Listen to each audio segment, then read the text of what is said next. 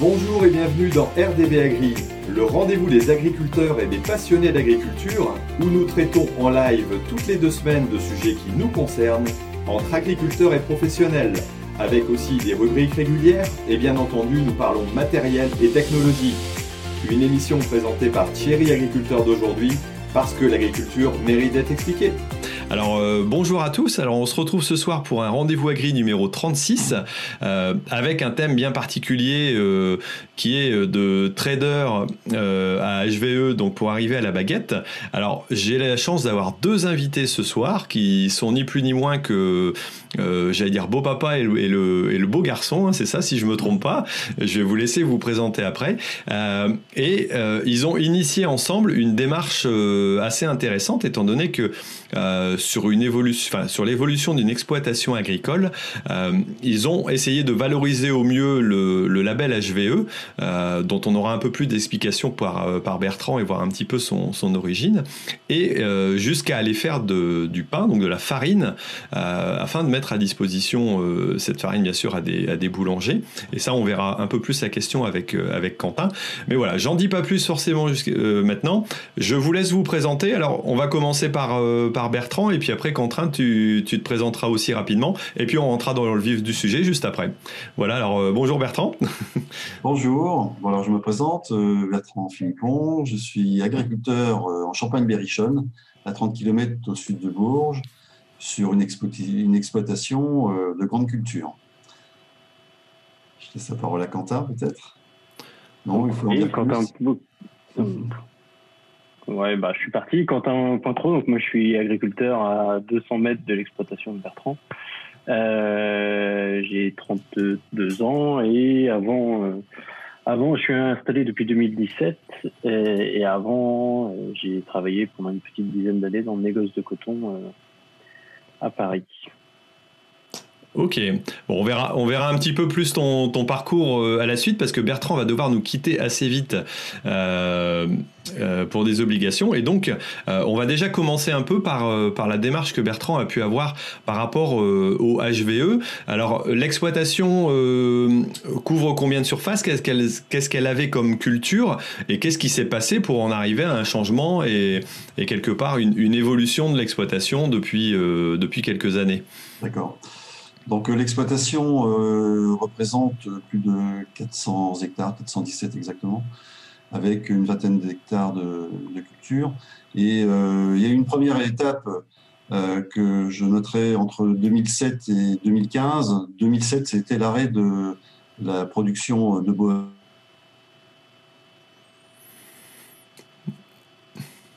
Apparemment, on a un problème avec la ligne de Bertrand. Euh, ça a l'air de couper. Quentin, toi, tu m'entends toujours Ça va Bon, tout à l'heure, on a eu une petite coupure. Alors, apparemment, c'est un problème de, de réseau. Euh... et tournesol. Voilà, donc ça. Donc, euh, j'avais cherché à intensifier au maximum euh, euh mon exploitation. tout allait bien. jusqu'en 2012-2013 où j'ai commencé à réfléchir un peu à ce système d'exploitation et avec euh, quelques signaux euh, qui commençaient à clignoter, à savoir euh, des adventices plus difficiles à désherber, entre autres des graminées sur des céréales un peu plus compliquées, et avec des IFT qui commençaient à augmenter sérieusement. Des colzas aussi de plus en plus difficiles à produire, avec une problématique insecte que l'on connaît principalement dans le Berry. Euh, donc, euh, je me posais pas mal de questions euh, sur des problématiques agronomiques. Et d'autre part, je me disais que ce système, bon, vraiment intensifié, n'était pas forcément d'une pérennité certaine, avec une baisse de fertilisation des sols, et puis donc cette problématique en particulier d'adventice. Et d'autre part, j'étais assez sensible à cette demande sociétale qui nous demandait de produire autrement. Et j'avoue que moi, ça me posait euh, question. Alors pour euh, changer, de, en 2015, euh, j'ai choisi de faire évoluer mon système. Mais pour changer de système, je crois que si l'on est seul, retranché dans son exploitation, c'est assez compliqué. Et c'est la raison pour laquelle je me suis rapproché de la FDG d'Aduchère, qui est une fédération qui accompagne les agriculteurs à la fois sur le plan agronomique, technique et économique. Et fort de ces conseils, j'ai pu me lancer dans cette aventure, car pour moi, c'en était une, se remettre en cause de façon assez profonde, avec pas mal de facettes de nos métiers qui devaient évoluer. donc ce changement a été opéré pour la récolte 2016 et en, en, résumé, ça a été la diminution de mes surfaces. J'ai été obligé de couper, de diminuer mes surfaces parcellaires pour avoir en gros des parcelles qui ne dépassaient pas 20 25 hectares. Euh, ça a été aussi l'implication euh, de l'agriculteur que je suis pour rechercher des nouveaux contrats, puisque je suis passé de 4 cultures à 10. Donc euh, l'idée étant, de, avec ce rallongement d'assolement et en introduisant des cultures de printemps, eh bien, de pouvoir couper le cycle d'adventice que je n'arrivais plus tellement à gérer. donc la recherche de contrats, c'est une implication importante, et puis aussi la connaissance de nouvelles cultures que, évidemment, je n'avais jamais cultivées. Euh, il y avait ça. Et puis aussi un autre, un autre aspect pouvait être l'adaptation de mon stockage, avec en particulier du stockage à plat, euh, pour euh, accueillir des graines fragiles qui ne pouvaient pas passer dans des vis de mon silo. Donc tout ça, c'était un package assez important et au, départ, eh bien, on ne sait pas tellement par quel bout s'y prendre et je crois que bon nombre d'agriculteurs qui se posent les mêmes questions que les questions que j'avais à l'époque, eh bien, n'osent pas faire le pas parce que c'est relativement compliqué, surtout si on est seul. Euh, donc, euh, j'ai franchi le pas, sans doute à une mauvaise période, puisque la récolte 2016 a été catastrophique chez nous, et que, bon, si je n'avais pas été accompagné, je pense que j'aurais peut-être euh, baissé les bras, parce que cette diversification a impacté aussi des nouvelles cultures que j'avais introduites. Donc euh, l'engagement euh, que l'on avait pris avec la FDGDA, c'était de poursuivre ce système pendant cinq ans et de voir quelles étaient les évolutions, euh, tant agronomiques, techniques et économiques, puisque évidemment j'étais attaché aussi à, la, rentabilité de mon exploitation, même en ayant fait évoluer ce système. Donc au fil des ans, on s'est rendu compte que agronomiquement, il y avait des améliorations certaines et que je retrouvais aussi une rentabilité euh, qui était celle que j'avais euh, avant de faire évoluer ce système. Euh, voilà pour la première étape un petit peu de cette évolution. La deuxième étape, 2017-2019, a été tout d'abord ben, l'arrivée de, Quentin à proximité de mon exploitation et qui a adhéré à cette évolution de mon système, puisque lui aussi, sur son exploitation, a engagé la même évolution. Et puis au cours d'une formation euh, qu'il avait suivie euh, sur plusieurs mois, euh, il a été sensibilisé à cette certification haute valeur environnementale. Et on a apparemment une petite coupure. voilà, de Bertrand, comme on a eu tout à l'heure, qui était en train de nous expliquer donc l'évolution vers le HVE. voilà, donc Quentin, toi, tu es juste à côté de, de l'exploitation, comme on l'a compris, et donc Ouais. Et, et là, ah, Bertrand, donc ça, ça a coupé entre deux. On vient juste de te récupérer. Euh, donc tu étais en train de parler un peu de, de, la démarche HVE. Et tiens, je vais justement te poser une question parce que je pense que tous les, tous les personnes qui nous écoutent ne savent pas exactement euh, ce qu'est la démarche. Est-ce que tu peux expliquer un peu le, les principes de cette, euh, de cette démarche et de ce, ce label ou En fait, eh bien, il faut respecter euh, quatre critères sur une exploitation. Donc, ça concerne vraiment l'ensemble d'une exploitation. Ce n'est pas un, point particulier, c'est vraiment l'ensemble de l'exploitation qui est certifiée. Et les quatre critères sont les suivants. C'est le, respect de la biodiversité. Euh, c'est également limiter euh, les produits phytosanitaires. Donc, euh, nous avons, alors de par notre démarche, nous avons vu aussi que nous avions une baisse de, des interventions phytosanitaires c'est euh, également euh, une bonne gestion euh, de la fertilisation. Et le quatrième point est la gestion de l'eau, donc gestion raisonnée. Mais sur nos deux exploitations, nous ne sommes pas concernés puisque nous ne sommes pas irrigants. pour chacun de ces critères, eh bien, il y a une note sur 20 et il faut, pour l'ensemble des critères, avoir une note de 10. Si un seul des critères ne correspond pas à cette note de 10, eh bien, nous ne pouvons pas être certifiés HVE euh, niveau 3. J'insiste bien que la certification puisque dans ce cette certification, il y a trois niveaux. Donc le premier niveau correspond à en fait les exigences que demande la PAC. Donc vraisemblablement tous les exploitants peuvent remplir ce critère de niveau 1. Ensuite le niveau 2 est le questionnement ou le choix d'une évolution de système et enfin, le niveau 3, euh, qui est la certification, donc qui correspond à, pouvoir répondre à l'ensemble de ces critères que je viens d'énumérer. Donc, nous sommes certifiés par un, organisme indépendant euh, qui vient sur l'exploitation euh, et qui regarde un certain nombre de critères, que ce soit sur l'ordinateur, si nous avons un enregistrement par informatique de toutes les interventions, mais il peut aussi se déplacer sur l'exploitation pour voir si l'ensemble des critères sont euh, respectés. Donc, euh, en principe, c'est un contrôle euh, annuel et l'engagement de la certification, normalement, quand on est certifié, c'est pour une période de trois ans. D'accord. Et sur, sur une certification, alors comme ça, j'allais dire, quel a été le. Est-ce qu'il y a eu un choix par rapport à d'autres certifications pour une raison précise? Je vois, moi, je suis certifié Global Gap pour, pour certaines productions. certains évoluent jusqu'à jusqu'à l'agriculture biologique, qui est une autre forme de, j'allais dire, de cahier des charges. pourquoi ce choix de la, de la certification HVE alors?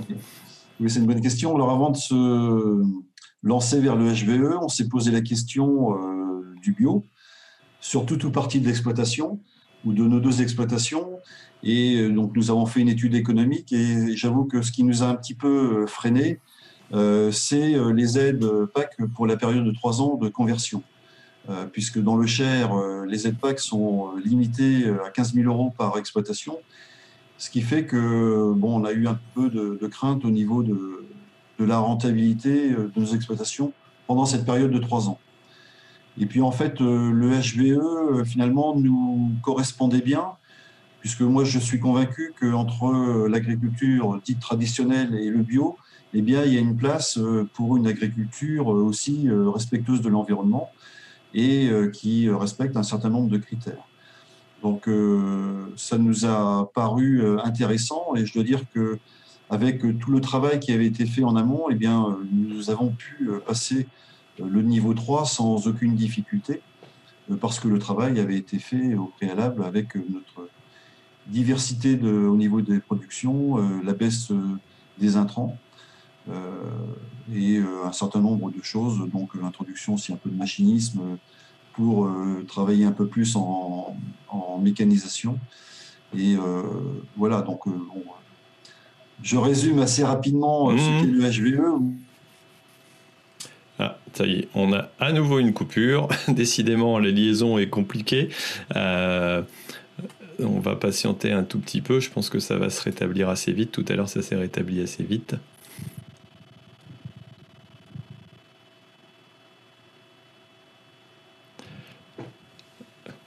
Bon, ça, ça, a coupé, ça y est, c'est reparti. Allez, on peut repartir. Désolé, euh, bah. nous sommes un peu euh, ravitaillés euh, par les corbeaux dans notre berry. Bon, donc donc il y a eu il y a eu des évolutions aussi. Alors au niveau, j'allais dire bon, il y a certes tout ce cahier des charges et puis ces, pratiques qui doivent évoluer. Est-ce qu'il y a eu une avancée en, termes de de semi direct, de, travail du sol, euh, comme euh, comme on le voit, j'allais dire sur certaines pratiques, abandon du labour. Je sais pas s'il y avait du labour avant ou pas. Alors. Abandon du labour, pas complètement. Nous avons investi dans une charrue des chômeuses donc euh, qui est un compromis, me semble-t-il, euh, avec le, respect des organismes et micro-organismes euh, du sol et aussi des vers de terre. Donc c'est une charrue qui travaille à 16 cm et qui ne bouleverse pas fondamentalement la première structure, la première zone cultivée des sols. autre aspect, parce que nous avons pas mal travaillé sur les cultures intermédiaires, donc et pour nous ça représente une surface relativement importante puisque nous avons introduit beaucoup de cultures de printemps et d'été. Euh, donc, nous avons aussi investi dans un euh, éco-rouleau. Donc, c'est un outil qui se met à l'avant euh, du tracteur et qui, qui broie le, la végétation haute, un peu comme une, ancienne tondeuse à gazon. Donc, c'est un outil à lame, à double rotor, donc qui est entraîné uniquement par lui-même avec son contact au sol. donc ça, c'était aussi pour éviter d'utiliser du glyphosate pour détruire les, les, couverts et autres SIE. Qu'est-ce qu'il y a eu d'autre comme introduction ben, Un semoir petite graine pour justement les semis de couverts et SIE. et puis, nous avons aussi comme projet, évidemment, de passer avec une bineuse ou de la pulvérisation localisée. Mais pour le moment, nous n'avons pas encore franchi le pas, mais nous y réfléchissons. D'accord, d'accord. Donc il y a, y a, beaucoup de, il y a, y a, quand même une sacrée évolution entre, euh, j'imagine, le, les débuts de l'exploitation qui étaient relativement simples au niveau du fonctionnement mm. sur des sur des cultures, euh, j'allais dire classiques dans, dans le secteur. Euh, est-ce que est-ce que la démarche, euh, comment a été, alors certes entourée, d'après ce que j'ai compris, voilà, il y a bien eu un accompagnement, mais est-ce que il y a eu beaucoup de monde dans le secteur qui a fait cette évolution-là, ou est-ce que ça reste, j'allais dire entre guillemets, un choix, j'allais dire un peu original dans le secteur Ça a été relativement original euh, à l'époque où je l'ai lancé, euh, surtout dans la durée, parce que c'est vrai que beaucoup de, mes voisins ou d'agriculteurs essayent une culture, euh, la gardent pendant deux ou trois ans et l'arrêtent pour changer, etc. Mais c'est vrai que ce changement fondamental qui a touché de façon durable et de façon quand même profonde l'exploitation, avec l'introduction d'un certain nombre de, enfin, de cultures, ça a été un choix quand même euh, que n'ont pas forcément fait tous mes voisins. Mais on a essayé aussi de, communiquer à travers la FDGDA sur ce nouveau système. Et donc, euh, on communique assez souvent sur les, avantages et les inconvénients. Enfin, bon, tout n'est pas facile parce qu'on peut avoir des échecs sur des nouvelles cultures introduites. Il faut aussi s'informer, se renseigner, chercher des nouveaux contrats. Et puis, et puis oui, on peut aussi avoir des, échecs. Il peut y avoir aussi, euh, c'est une demande de temps. Euh, pour nous, pour les deux exploitations, c'est aussi euh, un pic de travail qui est plus orienté sur le printemps, entre mars et mai. Donc, avec l'implantation des nouvelles cultures, donc c'est aussi une pointe de travail plus importante que je n'avais pas précédemment. D'accord. Alors, hmm. ça se met en place progressivement. Ok, alors avant de, avant de te libérer et puis de, de laisser la parole à, à, Quentin, je voulais te poser un peu une question sur, euh, euh, sur l'aspect économique parce que, bon, à un moment donné, voilà, il y, y, a eu des problématiques techniques, il y a eu une envie d'évolution. Est-ce que le fait d'arriver à 10 cultures euh, au lieu de 3 a permis quand même de, de faire évoluer positivement les revenus d'exploitation? Parce que j'imagine que ça a été quand même, que ce soit en temps, en organisation, quelque chose d'assez costaud quoi, au niveau travail. Quoi. Alors c'est vrai que euh, on regarde. Ah bah ça y est, c'est recoupé. bon, décidément, on a. Il fallait pas aborder la zone économique. ah ouais, voilà. C'est en réalité Bertrand ne veut pas nous répondre sur la partie économique, et donc il y a, je sais pas quel opérateur qui nous a coupé, mais bon, je pense que ça va reprendre euh, assez vite derrière, je l'espère.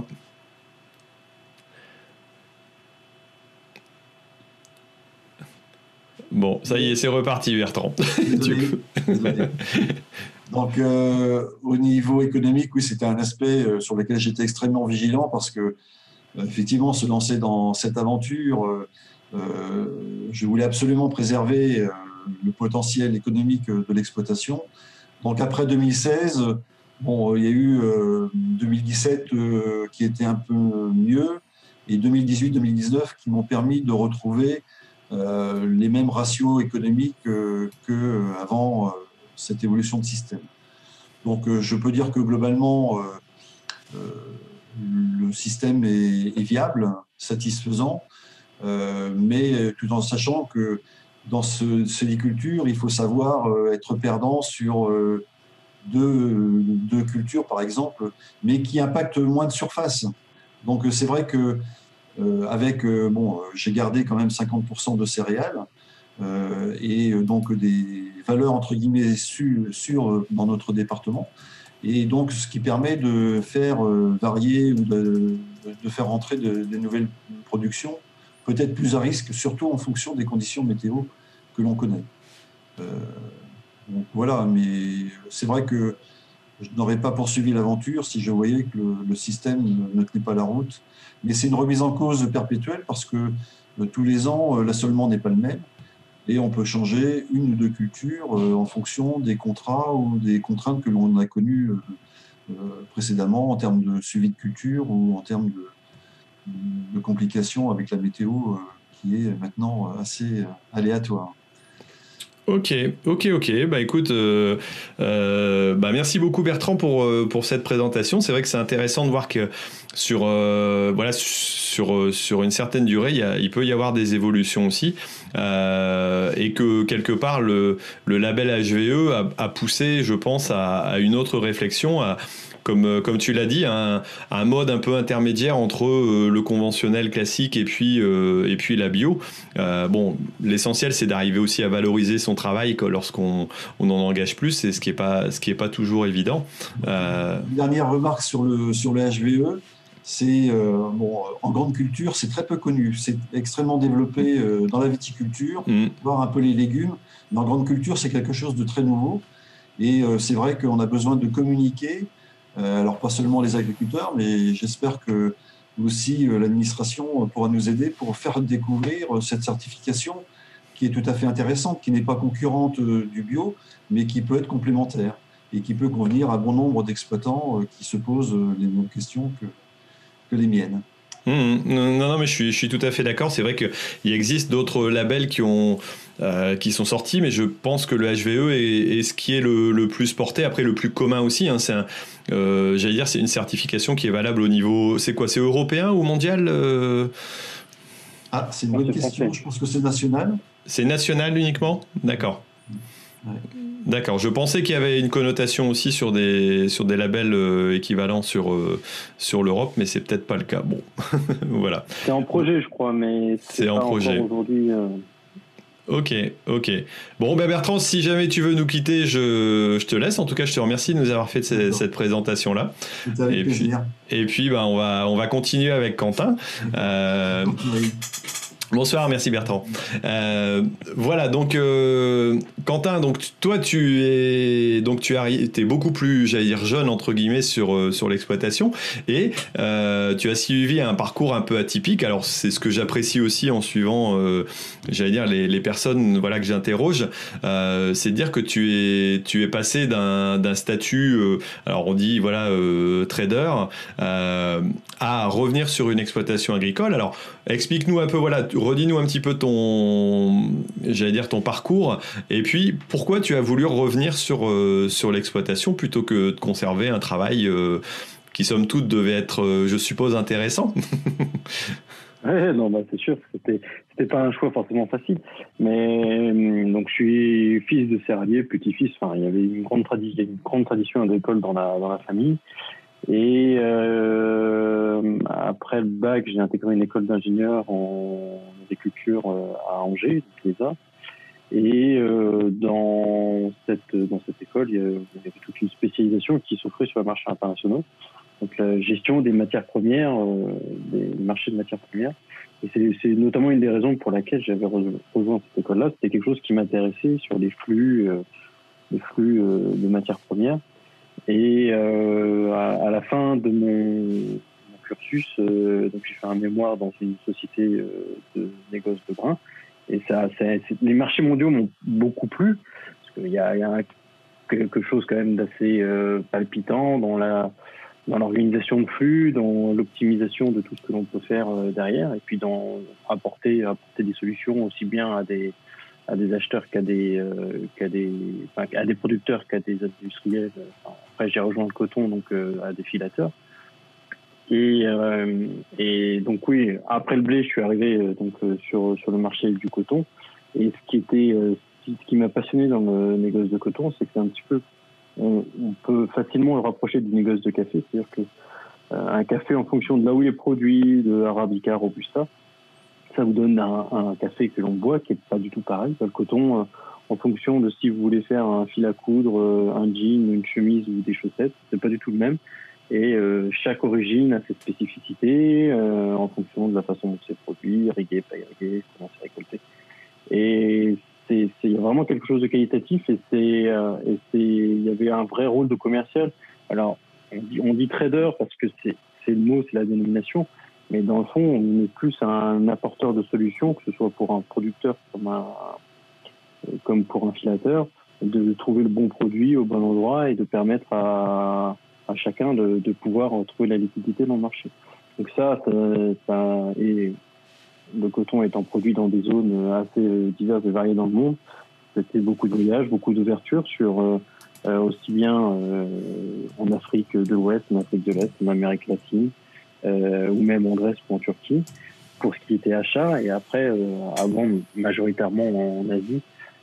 donc c'était beaucoup de voyages, beaucoup de rencontres, et c'était c'était très formateur parce que ça, en gros, pour gérer pour gérer une activité comme ça, bah, faut comprendre, être curieux, et puis c'est aussi beaucoup d'organisation et de gestion. Parce que bah, le, métier du négoce, c'est un métier d'anticipation et d'optimisation, donc euh, il faut bien pouvoir cadrer, cadrer les choses. Mais hum, j'avais toujours, je m'étais toujours, toujours parti euh, dans le négoce en me disant que je n'y ferais pas ma vie. C'est un métier qui est assez exigeant. Euh, plus on avance en compétences et en responsabilité, et plus on peut se retrouver à devoir, pour une raison X ou Y, partir très vite.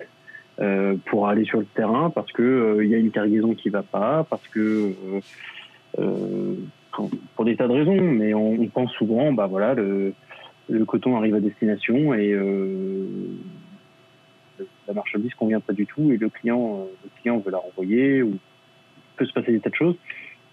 Et c'était pas, j'avais vraiment pas envie de devoir euh, mettre en concurrence euh, une vie de famille avec une euh, vie professionnelle assez exigeante, aussi bien en termes d'horaire que de disponibilité. Alors sur ce dernier point, au final, en étant agriculteur, sur la disponibilité, c'est pas forcément amélioré. Mais la différence, c'est que je suis pas loin. Il n'y a pas de décalage horaire, il n'y a pas de 12 heures d'avion. Mais mais voilà, donc c'était depuis depuis notre mariage en 2012. C'est vraiment donc j'ai fait grosso modo de toute petite dizaine d'années. Et ça avait été clair depuis très longtemps euh, de dire, voilà, un projet, de dire aux alentours de mes 30 ans, de revenir sur une exploitation.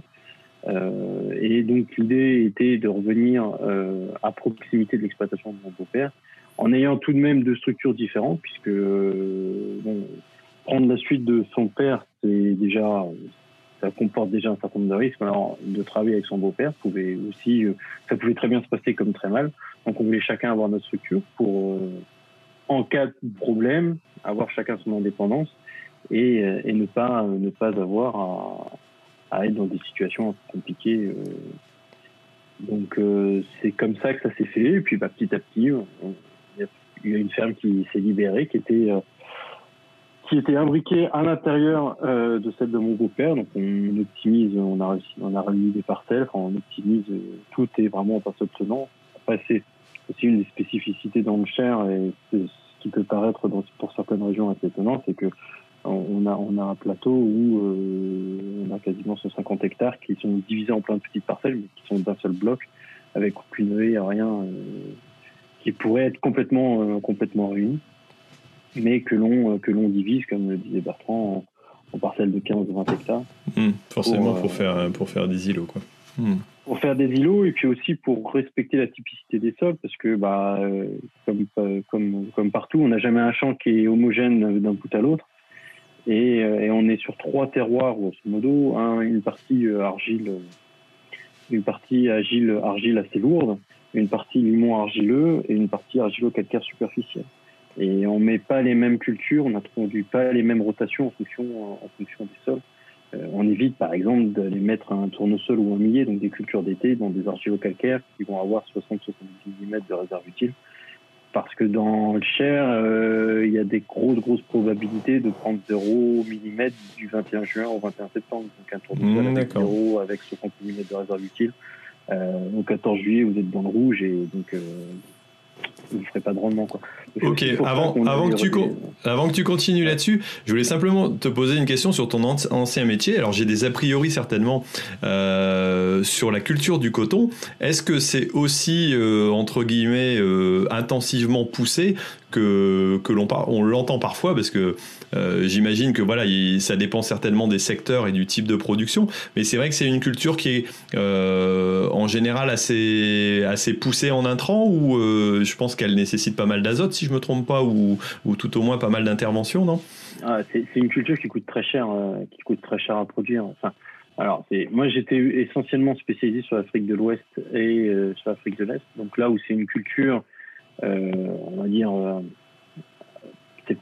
pas du bio, mais on est vraiment sur une culture manuelle, donc assez, assez, assez limitée en intrants. il y avait essentiellement des insecticides, mais c'est vrai que on est nettement, nettement au-delà du soja et du maïs en termes de coûts.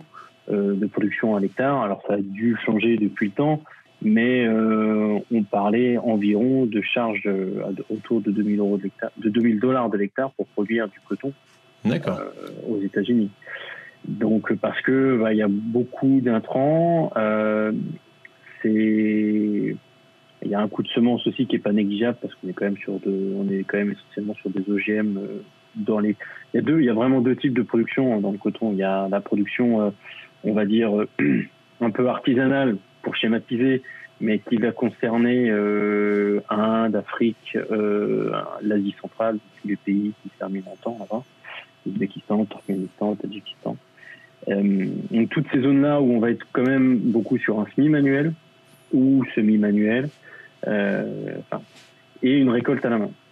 D'accord. Et après, de l'autre côté, et quasiment à l'inverse, euh, vous allez avoir euh, Australie, États-Unis, Amérique latine dans son ensemble, euh, Grèce, en partie la Turquie et en partie la Chine, qui eux vont être dans des mécanismes beaucoup plus intensifs, avec beaucoup, beaucoup, beaucoup d'eau, beaucoup d'intrants, insecticides notamment, insecticides et, et, aussi au niveau d'azote. Mais c'est pas particulièrement le, c'est pas le budget fertilisation qui explose, euh, hmm. qui explose dans le coton. Hein. C'est notamment l'irrigation. Euh, c'est une plante, c'est une plante qui peut très bien vivre euh, d'une culture pluviale, puisqu'en Afrique ils le font comme ça, ou même en Inde. Mais vous pouvez nettement exploser le rendement dès que, dès que vous faites comme ça. D'accord. Il faut savoir que une des, une des, une des les filières les plus productives en coton, c'est la filière chinoise.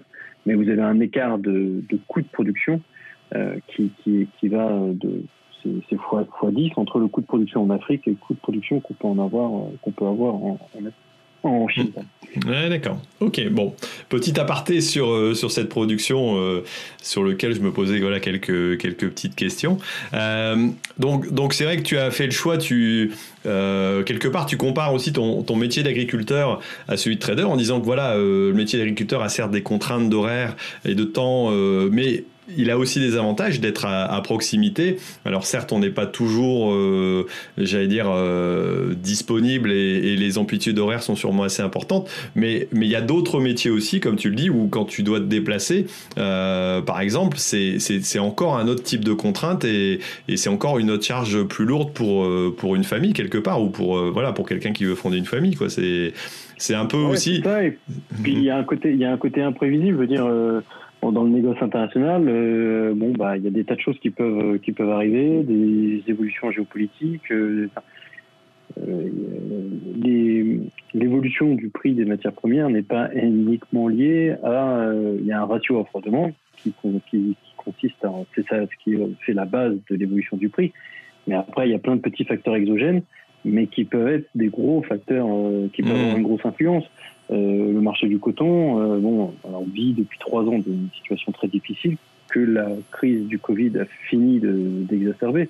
Mais à la base, le plus gros problème, c'était la guerre commerciale entre les États-Unis et la Chine, qui sont les deux mastodontes euh, de la, de la filière cotonnière, puisque la Chine est le plus gros producteur. Enfin, ça dépend des années, mais c'est le plus gros producteur avec l'Inde. Ils se bataillent pour avoir la première place. Mais le plus gros exportateur et c'est lui qui fait le prix du marché international, ce sont les États-Unis. Donc, euh, et c'est un des premiers importateurs de produits manufacturés avec l'Europe. Donc c'est toute la, et, et, et, cette guerre commerciale a, a, enlevé toute lisibilité dans le marché. Donc c'est-à-dire que vous avez des opérateurs qui n'avaient aucune visibilité sur quelles seront les commandes demain, comment ça va évoluer. Et donc cette incertitude géopolitique, qui n'a rien à voir avec les fondamentaux du marché, euh, ont perturbé de façon assez conséquente les échanges. Ok, ok. Euh, bon, intéressant, intéressant à voir. Alors, euh, on va repasser un petit peu plus sur le, terre à terre, sur l'exploitation. Alors, donc toi, tu es arrivé, euh, voilà, sur sur l'exploitation en parallèle avec voilà avec Bertrand qu'on a vu tout à l'heure. Et donc l'objectif a été de, de, construire ensemble quelque part une, une démarche. La démarche HVE, elle a été mise en place quand toi tu es arrivé. Comment ça s'est goupillé exactement? Non, Bertrand avait déjà initié donc depuis 2015. D'accord. expliqué. Ouais. Euh, quand je suis arrivé, on a augmenté encore plus. Euh, on est monté à un moment jusqu'à 12 ou 13 cultures. Bon, maintenant, on essaie de rationaliser parce que plus on divise le nombre, enfin, plus on a de cultures différentes, plus c'est compliqué à gérer. Mhm. Et puis après, ça fait des périodes, notamment euh, la période du 15 mars, 15 mai, on ne peut pas. Après, c'est difficile. Il y a toutes les cultures diverses qui sont en fertilisation, en protection. Il y a toutes les cultures de printemps et d'été à semer ou à préparer. Et là, à ce moment-là, euh, si on multiplie le nombre de chantiers, on risque, on risque des erreurs ou des, ou des oublis. Et donc, euh, moi, quand je suis arrivé, donc, on a d'abord augmenté le nombre de cultures, mais sans même penser au HVE. Euh, L'idée, c'était vraiment d'essayer de trouver la pérennité du système et de trouver euh, de trouver quelles étaient les cultures de printemps et d'été qui convenaient à nos terroirs. Euh, J'entends terroir euh, contexte pédoclimatique. Et, euh, et, donc on a fait des, on a fait des, on a eu des échecs. Euh, pour en citer qu'un, les lentilles, mais on a vu que les lentilles, on avait du mal à gérer, que ce soit en termes de population d'insectes sur les bruches, et du coup ça faisait des lentilles bruchées, donc qui sont qui sont considérées comme déchets car impropres à la consommation. Et puis, c'était des marchés où les prix étaient très variables. Donc, euh, par exemple, les lentilles, on l'a enlevé de, de l'assommement. Mais bah, l'idée, initialement, c'était vraiment de garder cet équilibre, euh, d'avoir euh, entre 40 et 50 de céréales et le reste en culture, en culture printemps et été majoritairement quelques cultures d'hiver en dicote, mais c'est assez limité, c'est du, lin oléagineux. Et puis, euh, c'était euh, févrole ou euh, des multiplications de semences de coffre tranché. Donc, c'était vraiment d'essayer de garder cet équilibre pour, pour avoir un équilibre, d'alterner le plus possible, culture d'hiver, culture de printemps, et éviter la succession de deux pailles. C'était un petit peu euh, l'esprit euh, de ce que l'on voulait viser. Ça, on s'inspire finalement beaucoup de techniques de bio. C'est en bio, en tout cas nous dans notre région euh, où l'accès à l'irrigation est assez compliqué. On essaye, enfin, ils essayent beaucoup d'alterner culture de printemps, culture d'été et culture de. Mmh. Après, sans, ouais, sans, sans, parler de bio, oui, c'est la logique quelque part de euh, d'exploitation de, de, terre qui, qui permet de, j'allais dire, de rationaliser au mieux et d'éviter des problématiques qu'on peut avoir lorsqu'on a des rotations trop courtes et, et, des, des retours. Euh, ouais. Puisque euh, auparavant, quand on était colza, on est sur trois cultures d'hiver. Donc d'abord, bah il y a colza qui, qui est une dicote et qui peut permettre de gérer efficacement des graminées. Mais, mais ça ne gère pas tout, surtout que le colza, bon, on avait de plus en plus de problèmes. Et il n'y a rien de pire dans un colza que les ronds de colza qui sont moins épais et qui laissent la place au brome gentiment dès le mois de mai. Et là, bah, après, après, vous faites votre blé à suivre, pour peu que le mois de septembre ou octobre n'ait pas été très pluvieux, on a un peu moins ce problème depuis deux ans, mais euh, dès que vous avez l'impossibilité de faire des fausses nuits, eh ben, vous arrivez rapidement dans des infections. Ok. C'était vraiment, c'était vraiment le leitmotiv. Et après, euh, donc comme le disait Bertrand, on est arrivé à se dire bon, bah, on s'inspire tellement de techniques du bio. Est-ce que c'est pas le bio dans lequel on devrait aller? Mm-hmm. Parce qu'il y avait, il y avait ce, ce, constat qui était de dire. Euh, le, le, constat quand on, on, est arrivé à se poser la question du bio, c'était de dire ok, on est passé de 4 à 12 cultures, on a diminué euh, l'utilisation d'herbicides parce que c'était vraiment le point clé que l'on cherchait. on a diminué l'utilisation d'herbicides de 35 il se trouve aussi qu'on a diminué l'utilisation d'insecticides et de fongicides. Mais notre point clé, c'était vraiment l'enherbement, euh, l'objectif. Donc on disait, bon voilà, on a réussi à diminuer. Alors est-ce qu'on est au milieu du guet et c'est parce qu'on va vers le bio? Ou euh, est-ce que c'est parce que euh, voilà, c'est notre équilibre? Donc ça, c'était le premier euh, impact. Le premier constat. Le deuxième constat, c'était bon, on est passé de 4 à 12 cultures, on travaille plus pour gagner la même marge à l'hectare. On n'a pas, on n'a pas augmenté nos marges à l'hectare en diversifiant. On a réussi à les maintenir. C'est déjà pas mal, vous me direz, vu le contexte, mhm. mais euh, on a réussi à les maintenir. Et l'autre, le troisième point, c'était le regard de la société. Parce qu'on disait, bah voilà, on, on, a fait, on a entamé plein de démarches pour réussir à, entre guillemets, davantage répondre à une demande sociétale, mais la société ne le voit pas euh, parce qu'on ne lui dit pas non plus. Enfin, on n'est pas capable de, de, leur, de leur proposer nos produits d'une autre façon. Et la société euh, a tendance à pousser, pousser au bio. Donc on s'est vraiment posé la question, on a fait toute l'étude, et sans, sans non plus euh, être convaincu que c'était le bio qui nous répondait, mais c'était l'accumulation de ces trois facteurs qui nous disaient bah, est-ce qu'on n'est pas au milieu du guet pour passer là-dessus? Et, et, bon, après, avec l'étude, bon, sans irrigation, etc., c'était assez compliqué. On avait imaginé la nécessité d'avoir une partie en bio et une partie en non bio, et c'est pas, pas facile à intégrer dans une structure. Donc c'est pour ça que et en parallèle, on a découvert donc cette certification HVE. Donc euh, ça nous permettait de répondre au moins à une volonté de faire reconnaître les efforts et de faire reconnaître une certaine agriculture. C'est comme ça qu'on est arrivé. C'était pour vraiment faire reconnaître les efforts entrepris et euh, en me disant euh. Moi, je me disais, dans tous les cas, si on investit dans de l'image, à un moment ou un autre, on investira dans de la valeur. Ok, ok. Euh, alors j'ai une question qui, qui, a été posée, mais, mais, que je me posais aussi en, direct.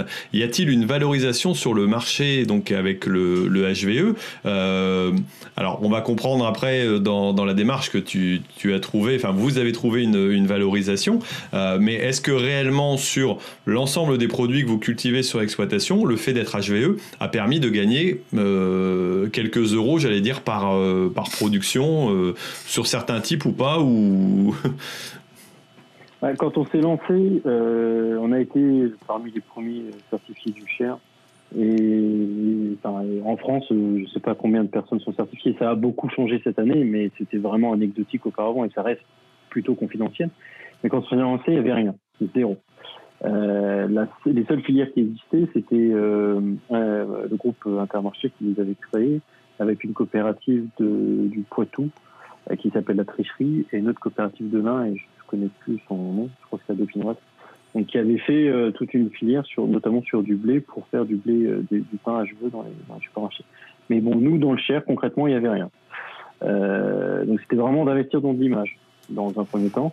Bon, il se trouve qu'à force d'en parler avec nos différents interlocuteurs, petit à petit, il y a des choses qui arrivent. Euh, que ce soit sur des cultures un petit peu de niche que l'on a, entre guillemets, euh, que ce soit sur des pois chiches, que ce soit sur maintenant sur du lin oléagineux bleu blanc. Euh, voilà, petit à petit, il y a des filières qui arrivent avec des efforts sur le prix euh, qui sont pas toujours euh, aussi importants qu'on le souhaiterait. Après, il faut accompagner ces démarches-là.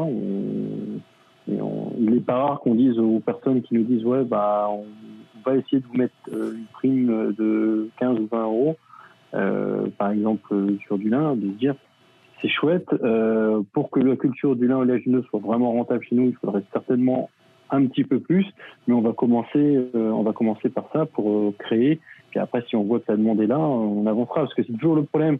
La haute valeur environnementale n'étant pas complètement connue du grand public, bah, c'est difficile en aval de complètement le valoriser parce qu'on n'a pas encore de débouché sûr. Donc euh, quand on remonte, c'est un pari un petit peu de chaque de chaque maillon euh, de chaque maillon de la chaîne. Donc c'est assez aléatoire. Et puis après, euh, en fonction des régions, il y a notamment des, des, des, opérateurs qui proposent des primes entre 10 et 15 euros sur le blé. Après, c'est toujours pareil, c'est des primes par rapport à quoi? Par rapport à quel prix quoi? Si c'est sur des filières ou des où les prix sont un peu moins liés aux marchés mondiaux, donc avec des prix euh, qui profitent moins de la hausse. Euh, c'est assez variable. Euh, aujourd'hui, grosso modo, en étant HVE, si je vendais mon blé sur sur le marché comme ça, indépendant de ce qu'on a fait, indépendamment de ce qu'on a fait, ce serait une prime de 5 euros. D'accord, donc pas, pas vraiment conséquent quelque part. La réponse, la, réponse, que je donne, alors peut-être bêtement, mais moi je, je suis toujours, euh, j'ai toujours essayé de faire passer le message aux opérateurs. Alors c'est pas moi tout seul qui vais changer, qui vais faire changer les choses, mais j'ai toujours essayé de faire passer le message aux opérateurs de dire ouais, on est sur un blé de valeur environnementale. Je parle du blé parce que c'est pour nous la plus grosse production, mais ça, ça vaut pour toutes. C'est-à-dire voilà, quand on est sur euh, sur une production comme ça, euh, haute valeur environnementale, on n'est pas substituable. C'est-à-dire que si euh, si euh, on peut pas on peut pas indexer un prix du blé de l'environnemental par rapport à un blé mondial, mondial puisque le, on ne peut pas substituer l'un par l'autre. Hmm. Donc, euh, moi, j'essaie de, vraiment, de vraiment encourager et de pousser les opérateurs à convenir de contrats triennaux où, euh, où on s'engage sur un prix fixe et de s'engager sur de la durée et où on prend un peu plus en considération le coût de revient, le coût de revient de, production du blé. Parce que euh, le risque en étant une prime, bon, c'est que, un, elle s'effondre, euh, ou que bah, elle pousse euh, entre guillemets le conventionnel standard à la baisse. Et que petit à petit bah, celui-là je veux qu'il devienne la norme et puis bah, ceux qui ne le sont pas ils baissent. Et là on aura tout perdu parce que je pense que on a encore de, belles marges de manœuvre pour réduire pour réussir à réduire l'utilisation de phyto. Mais c'est ce que disait Bertrand tout à l'heure c'est qu'on passe après en, en, binage de céréales en pulvérisation sur le rang euh, c'est des investissements qui sont pas anodins euh, c'est-à-dire qu'il faut avoir, euh, enfin à chaque fois, c'est un tracteur en RTK, c'est un pulvé à changer. Enfin, on parle à chaque, de un peu plus de 100 000 euros d'investissement rien que pour essayer d'imaginer de le faire, plus après toute la cartographie qui, est liée derrière. Quoi. Donc euh, voilà, c'est une démarche, euh, c'est pas toujours évident, mais euh, il y a un réel, il y a un réel dialogue qui s'instaure avec les opérateurs petit à petit. Mmh, ok. ils ne feront pas des choses extrêmement. Ouais, non, mais il faut, de toute façon, il faut créer quelque part le, cette démarche. Alors, c'est un peu ce que vous avez fait donc avec euh, avec Epitoué. Euh, donc, explique euh, explique un peu à, nos auditeurs quel Qu'est-ce que c'est exactement euh, C'est de la transformation de, de blé de l'exploitation en, farine, alors c'est bien ça? C'est ça, ouais. Vu qu'au début on n'avait pas, de, pas de filière définie, et on s'est dit, eh ben, faut qu'on la crée nous, euh, en disant, euh, là où, ce qui est important de garder en tête, c'est que la haute valeur environnementale, il y a uniquement le paysan, l'exploitation de l'agriculteur qui est certifié. Après, on transfère la certification au produit, et c'est le produit qui la transfère dans la chaîne. Donc, euh, y a, y a c'est un, point qui est assez important euh, à garder en tête pour se dire, on peut garder le contrôle sur le, sur, sur, sur, le, sur la filière. Et euh, donc, quand on a vu qu'on n'avait rien, euh, ben, on s'est posé des questions. On s'est dit, bon, bah, notre production principale, c'est de blé. Donc, on a été voir plein d'opérateurs différents, euh, que ce soit différents meuniers, que ce soit des boulangeries euh, industrielles ou euh, artisanales. Donc, on, a, vraiment défriché pour voir bah, quel, quel débouchés on pouvait espérer pour nos productions. Et euh, ça s'est passé par la création d'une petite plaquette qu'on a fait comme ça sur PowerPoint, par la création d'un petit site internet. Et euh, de fil en aiguille, à force de rencontrer, euh, que ce soit boulanger, boulanger, chaîne, chaîne industrielle, petit à petit, le projet a mûri. On a été ensuite accompagné par une cellule euh, s'appelle Georgia dans le chien. Euh, Georgia, c'est le regroupement de la Chambre d'agriculture, de, la Chambre de commerce et d'industrie et euh, du Crédit agricole Centre-Loire donc qui ont dépêché une personne qui, euh, qui est un accompagnateur de projets agro-innovants, donc qui aide aussi à structurer un petit peu tout ça. Donc on, petit à petit, on a fait des études marketing sur en boulangerie artisanale pour voir quelle était l'appétence des consommateurs à, à avoir une baguette locale euh, certifiée haute valeur environnementale. Enfin, quels, quels étaient les, les points les plus les, principaux dans ce est motivé. Donc petit à petit, c'est comme ça qu'on est arrivé à, euh, à, faire le choix de euh, constituer une filière où euh, on a lancé donc une baguette qui s'appelle l'épitoué. L'épitoué est uniquement produite à partir de farine épitoué, qui est uniquement produite dans un moulin, qui est le moulin de Chape à Bourges, qui est en plein cœur de Bourges, donc à 30 km de, nos exploitations. Et euh, le blé vient obligatoirement, pour le moment en tout cas, de nos exploitations. Donc ça doit être du blé HVE, garanti sans de pesticides, et donc qui vient, euh, qui vient de nos exploitations. Avec l'objectif étant euh, de, de, produire une, baguette tradition. Donc une baguette où il n'y a que de la farine de blé dedans. De la farine de blé, de l'eau, euh, des levains ou des levures et, et du sel. C'est uniquement ce qu'on trouvera dans une, dans une baguette. Donc c'est la, la, en fait est arrivé de, de, notre de notre cheminement d'avoir été à droite à gauche. On, s'est rendu compte. Après il y a le Covid qui est passé, donc euh, euh, euh, qui nous a fait complètement oublier toutes les possibilités qu'on pouvait avoir dans les chaînes de restauration, etc. Parce que bah, ils vivaient de, ils vivaient de plein fouet de confinement, donc ils n'envisageaient aucun investissement. Enfin tout était gelé. Donc c'est comme ça qu'on est arrivé petit à petit à constituer cette filière, donc avec un meunier, où on est partenaire, on est à 50-50 dans, dans la marque, qu'on a déposé ensemble. Et donc, euh, toutes les dépenses que ce soit que, que l'on a pu faire, que ce soit en communication, la, plus grosse dépense, c'est ça, c'est la communication, puisqu'on n'a pas créé, on n'a pas eu à constituer d'outils industriels, on a juste euh, utilisé euh, une, un, un, existant, localisé en plein cœur de Bourges, on a juste pris de l'existant et on a tout mis bout à bout pour proposer euh, dans les boulangeries de la région une baguette 100% euh, circuit court, 100% local et à la qualité environnementale et sanitaire irréprochable. Est-ce que c'est pas compliqué d'arriver entre guillemets euh, euh, petit agriculteur avec euh, même avec une organisation face à, certainement une, structure ou, ou, un ensemble où il y a déjà des j'allais dire des marques de farine, des marques de qui, se présentent au niveau des, boulangeries et donc d'arriver à mettre en place ce, ce, genre de démarche? Parce que j'imagine que c'est pas c'est pas anodin quoi. Non, c'est pas anodin. C'est un, gros, c'est un travail de très longue haleine. Et ça, on le savait. Donc le meunier nous avait, on, on, travaillait vraiment conjointement avec euh, avec le meunier. Et euh, ça nous avait pas vu, disant voilà, si on choisit la boulangerie artisanale, euh, il faudra du temps pour se faire une place dedans, parce que bah il faut, il faut prouver et montrer qu'on est capable d'avoir une farine de qualité régulière, euh, d'approvisionner comme il faut, euh, et euh, ça, c'était le premier point. Et le deuxième point, bah, il faut réussir à créer une image, une, image de marque. Et ça, les boulangers avaient fortement insisté en disant oui, euh, proposer une farine, un circuit court, etc., c'est facile. Ce qui est compliqué, c'est de faire que les gens savent que cette farine existe et soient motivés pour l'acheter. Et c'est là où, euh, où on a créé, on a, on a vraiment fortement investi euh, dans tout ce qui est euh, communication, euh, avec avec une vraie une vraie une vraie agence de communication qui, qui a fait qui a trouvé le nom d'avoir d'avoir un nom accrocheur euh, d'avoir un site internet sympa, d'avoir des visuels sympas, tout ce qui est flyer, etc., des autocollants, et, et, une vraie stratégie également sur les réseaux sociaux, puisque c'est quand même un gros axe euh, de communication euh, aujourd'hui.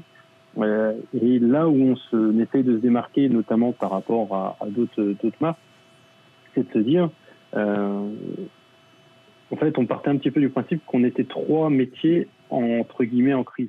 Bon, l'agriculteur, l'agriculture a des challenges en termes de communication à relever qu'on connaît tous. Euh, les meuniers, le meunier avec qui on travaille, c'est un meunier, c'est un petit meunier. Euh, qui lui fait face à une concurrence de grosses, de grosses machines qui sont euh, souvent euh, détenues par des groupes coopératifs. Et les boulangers, eux, ils font face à des supermarchés, notamment, et chaînes de boulangerie qui sont capables de produire et d'offrir des baguettes dont le prix est nettement inférieur à ceux que eux offrent et avec une qualité qui s'améliorait, parce qu'aujourd'hui, la plupart des chefs de rayon boulangerie sont des anciens boulangers, et donc, vous avez une qualité qui a été nettement améliorée en, en grande surface. Donc, c'est eux, ils avaient aussi beaucoup de mal à mettre en avant leur savoir-faire et euh, l'authenticité de leurs produits. Donc, l'objectif de notre, de, notre filière, c'est aussi de remettre en avant le savoir-faire de chacun des opérateurs.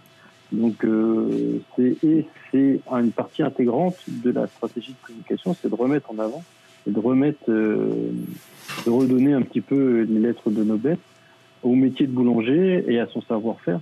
Et pourquoi, euh, pourquoi la qualité du pain en boulangerie est supérieure à celle que l'on peut trouver ailleurs? D'accord, donc c'est ça, a vraiment été une démarche de, communication. Alors euh, quelque part, ce qui est un peu logique dans, la mise en place et la création d'une filière complète, quasiment, même si ça reste à une échelle locale. Euh, pour autant, il y a quand même une grosse démarche de, de, de travail dessus.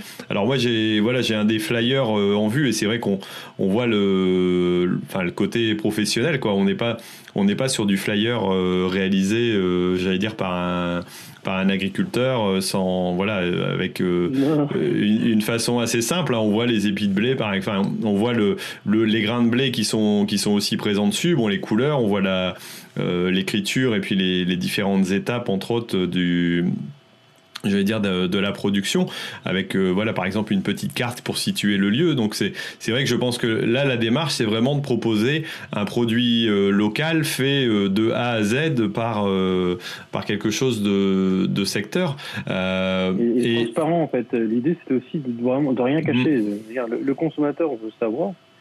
Et, et donc de dire bah il n'y a pas de souci on peut savoir. On a une traçabilité nous euh, du champ à l'assiette. Donc on sait, on sait le, la baguette, on sait de quel, à partir de quel sac de farine elle a été faite. En fait, la traçabilité est à tous les niveaux. Les boulangers euh, chaque jour remplissent une fiche. Donc ça, c'est tout ce qu'on on a tout créé petit à petit. Mmh. Ça, ça on a l'impression qu'il y a beaucoup. C'est vrai que la communication a représenté un gros investissement en termes de, de, de, temps et financier, mais derrière, il y avait déjà toute une, euh, il y avait déjà toute une traçabilité qu'on était capable de mettre en œuvre. Donc euh, la traçabilité, nous, elle passe, si on le fait dans l'autre sens, en partant de la production. Donc nous, tout est enregistré en temps réel. On utilise mes parcelles. Donc dès qu'on fait une intervention, c'est rempli au moment même euh, sur l'application. Euh, on est, on a la chance d'avoir des deux sites de stockage avec environ 25 cellules. dont la capacité va de 30 à 250, 275 tonnes. Donc on est capable d'alloter remorque par remorque donc euh, à la moisson, euh, en fonction euh, de, du champ, donc du terroir, on va alloter dans des cellules différentes parce qu'on va souvent en fonction, on va souvent avoir une qualité homogène vu qu'on n'est que par mélange de variétés. Tout ce que l'on sème en blé, c'est des mélanges. On a quatre variétés dans le mélange.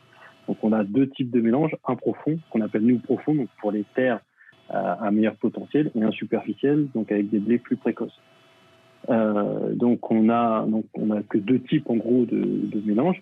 Et après, en fonction de, du terroir où il a été produit, on allote. Et à chaque remorque, on prend un échantillon, on fait un échantillon moyen, et après on fait les tests de qualification. Donc on est vraiment capable, euh, on est vraiment capable d'alloter pour pouvoir offrir une qualité régulière euh, donc au meunier. Donc après, quand on charge le camion du meunier, on sait de quelle cellule ça vient, on sait de, de quel champ ça vient et comment ça a été produit. Donc après, lui, meunier a la même chose euh, en fonction de ses silos, puis après de ses chambres pour la farine. Il sait exactement de quelle livraison ça vient. Lui, il y a tout un, tout un, tout un mélange qui est fait pour garantir la régularité de la farine. Donc euh, entre, entre les, différentes, euh, les différents moments où c'est écrasé. Et après, les boulangers, eux, quand ils reçoivent, euh, ils ont une obligation de traçabilité, donc tous les jours, euh, euh, ils, remplissent une fiche où ils disent voilà, j'ai pétri, admettons, 50 kilos de farine. Avec ces 50 kilos de farine, j'ai fait euh, 245 baguettes et ces 245 baguettes ont été vendues ou pas intégralement vendues. Mais voilà, on sait exactement d'un bout à l'autre, on est capable de dire voilà, cette baguette, elle a été produite à partir de ce champ-là, et, on est, et toute la filière est tracée. Et ça, alors, résumé comme ça, ça paraît simple, mais ça demande quand même euh, derrière toute une organisation. Et nous, ça a aussi demandé euh, un changement, puisque aujourd'hui, pour être en mesure d'assurer la pérennité euh, de la qualité, on est forcé de reporter d'une année sur l'autre, puisque euh, bah, on n'a jamais l'assurance que euh, on n'aura pas euh, de la grêle ou quoi que ce soit, ou un problème qui, qui, qui comme 2016 où la qualité n'est pas au rendez-vous. Donc il faut qu'on ait un stock tampon pour réussir à pouvoir faire des mélanges et toujours garantir une qualité euh, régulière de farine euh, au boulanger, puisque eux, ils veulent pas avoir un jour une farine euh, qui, qui, va très bien, qui va permettre d'avoir des pains très alvéolés, et le lendemain une farine qui va faire des pains à une refermée. Mmh, bien sûr, c'est. J'allais dire, c'est c'est un stade qui nécessite des analyses, euh, euh, j'allais dire très très précises. C'est plus c'est pas c'est pas du tout de l'amateurisme. Il faut euh, il faut vraiment être précis parce que pour avoir un pain de même qualité, une farine qui est qui est identique quelque part, il voilà il, il faut bien vérifier ce, cet ensemble d'éléments dont, tu as parlé. On, va, on, va, on va passer un peu peut-être à un système, euh, sur, sur la partie économique aussi. Euh, alors, qu'est-ce que ça représente au niveau de l'exploitation à l'heure actuelle? Des exploitations en, surface, peut-être pour avoir une idée. Et euh, est-ce que tu peux nous donner une estimation de, voilà, de la, valorisation, soit à l'hectare, soit éventuellement au, quintal ou à la tonne, pour, pour voir un peu si, comment cette démarche vous a, vous a permis d'évoluer, si c'est si toutefois pas un secret, quoi. voilà. non, non, bah, grosso modo, on, euh, on, a à peu près un tiers de notre surface en blé. Donc, euh, sur les deux exploitations, on est environ à, un peu moins de 200 hectares de, blé par an. Et euh, donc, on produit grosso modo 1300-1700 tonnes de blé par an. Et aujourd'hui, les pitoués, alors, ça a été lancé le 23 septembre, donc on n'est pas, on peut pas encore considérer qu'on est en rythme de croisière. Avec, au, début, on avait en plus une stratégie qui était de se dire, on ne fonctionne qu'avec un nombre très restreint de boulangers, donc on avait 5, on avait, on avait 6, mais de dire un nombre restreint de boulangers pour vraiment s'assurer de la fluidité de tout ce qu'on mettait en place, de l'efficacité de la communication, et donc d'avoir ces 5 boulangers qui seraient une tête de pont pour après euh, permettre d'aller dans d'autres boulangeries. tout ça pour dire qu'on n'est vraiment pas en rythme de croisière en termes de volume mais on a plutôt une bonne surprise parce que les, les boulangers sont assez, assez, euh, assez intéressés par le concept. Mais aujourd'hui, bien qu'ils soient intéressés, on est sur un équivalent d'une quinzaine de tonnes de blé par mois. Donc, ce qui fait, euh, on va, on va, on peut espérer euh, un tout petit 200 tonnes par an. Mmh. Et qu'on est là sachant que l'objectif, c'est pas non plus, en tout cas l'objectif initial, c'était pas non plus de représenter euh, des quantités astronomiques de blé, parce qu'après il faut réussir à gérer euh, tout ce qui va derrière, même si on ouvre à d'autres agriculteurs. Après il y a tout le, suivi de qualité, c'est pas rien. C'est-à-dire on peut, l'objectif en tout cas, c'était pas de grossir de façon exponentielle trop vite, d'y aller étape par étape pour pour assurer de la qualité derrière. Donc euh, voilà, aujourd'hui on va être entre 150 et 200 tonnes de blé par an. La valorisation, euh, c'est vraiment à prendre avec des pincettes. On est le prix de vente euh, qu'on a convenu avec meunier au-delà de 200 euros. après, l'objectif étant d'arriver à un, pour nous un chiffre d'affaires à l'hectare aux environs de 1200 euros de l'hectare de chiffre d'affaires pour arriver à une marge brute grosso modo à 900. Euh, c'est vraiment un chiffre à prendre avec des pincettes parce que en parallèle, aujourd'hui, euh, entre les investissements qu'on a fait sur la communication euh, et sur les supports, toutes les dépenses avec le boulanger, avec les, meuniers, on est à 55 Donc aujourd'hui, on va être, grosso modo, on a déjà à peu près investi 10 000 euros dans les pitres. Donc sur ces 10 000 euros, il y a une partie qui va après être refinancée par les ventes de farine. Pas tout, puisqu'on ne peut pas complètement euh, tout facturer dès le début. Enfin, si on intégrait euh, tous les coûts dès le début. Oui, c'est un investissement sur le long terme. Donc voilà, il faut le réfléchir sur le long terme. Mais euh, voilà, on est. L'idée, c'était, on, on, avait pris en référence des blés, des, des, démarches CRC, etc., et auquel on avait rajouté des primes pour garantir le zéro résidu de pesticides voilà, on est, euh, on est au-delà de 200 euros, donc avec l'objectif euh, de se dire 900 euh, euros de marge brute à l'hectare. Ce qui est notre objectif, nous,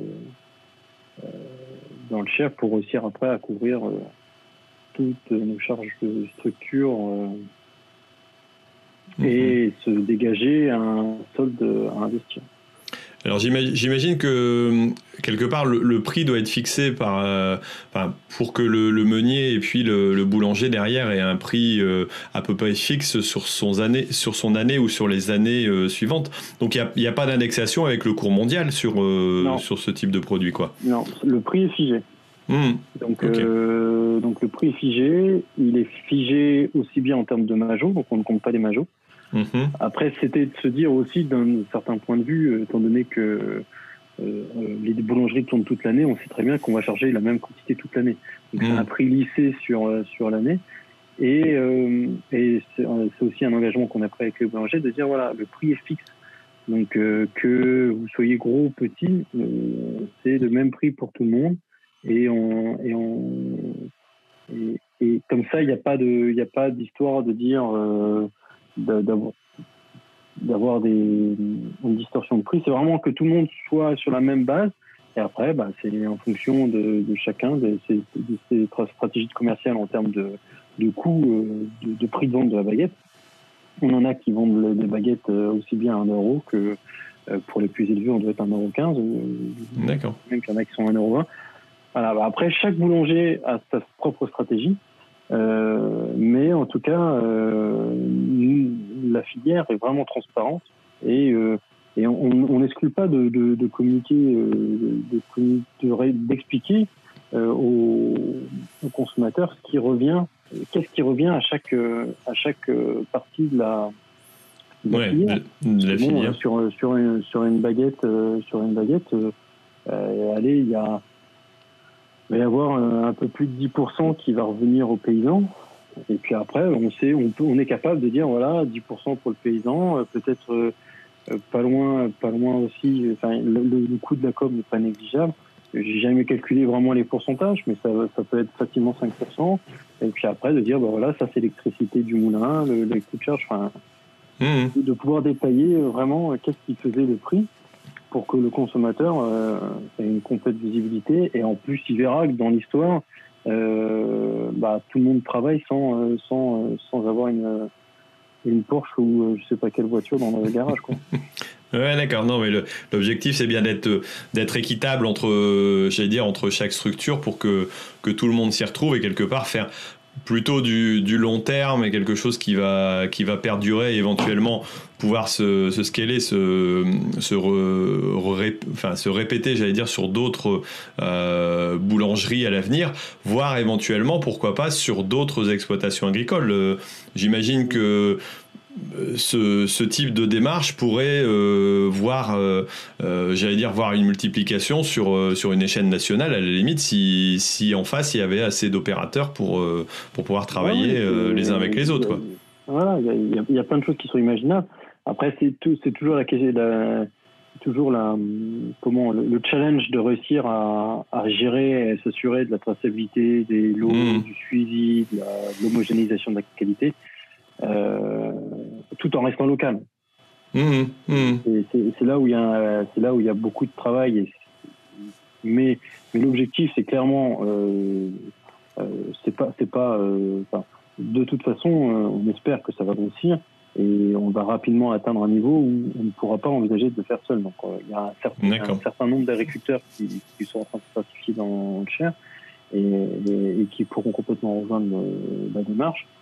Et après, tout en gardant en tête que euh, bah, le, on n'est pas non plus euh, dimensionné pour être dans toutes les boulangeries.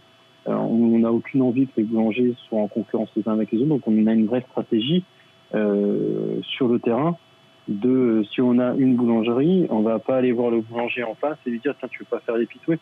on va pas mettre les deux en concurrence. Et voilà, une fois qu'il y en a un, bon il a une zone et on va on va on va avoir une démarche intelligente pour euh, montrer aussi bien, enfin, pour garder cette logique de dire on construit dans la durée euh, et de garder un petit peu la logique paysanne euh, que nous on avait quand on s'est lancé dans le dans, l'aventure avec Bertrand, quand on a commencé à, prendre des contacts pour pour pour créer une filière, on, était à milieu d'imaginer ce qu'on arriverait à créer une baguette, mais de dire voilà, on cherche la durée et un peu avec euh, de bon sens paysan qui résonne sur plusieurs années et qui qui veut pas forcément. Euh, enfin, on sait qu'il y a plein de de facteurs qui peuvent venir, euh, plein d'inconnus et on pense souvent à la météo quand on est paysan. Donc voilà, c'est dire, bah, on va déjà dégager l'incertitude et l'inconnu du prix et on va bosser sur tout le reste. Hmm, ok, ok. Non, mais c'est vrai que c'est intéressant de voir tout, euh, tout cet ensemble de démarches. Euh, et quelque part, hmm, une des, questions que je me posais aussi, c'est de dire est-ce que s'il n'y avait pas cette démarche, euh, n'y avait pas eu cette démarche HVE, est-ce que ça serait envisageable aussi de, pouvoir proposer quelque chose de local avec uniquement l'aspect local sans l'aspect entre guillemets limitation de des, dire des conséquences sur l'environnement si on veut que euh, que met en avant quelque part le, HVE. Quoi. Quand on a fait l'étude marketing, c'est vrai que le local, euh, grosso modo, on, avait, euh, on, a, on a interrogé 250 personnes et on avait le facteur numéro un qui ressortait, c'était le local. Mmh.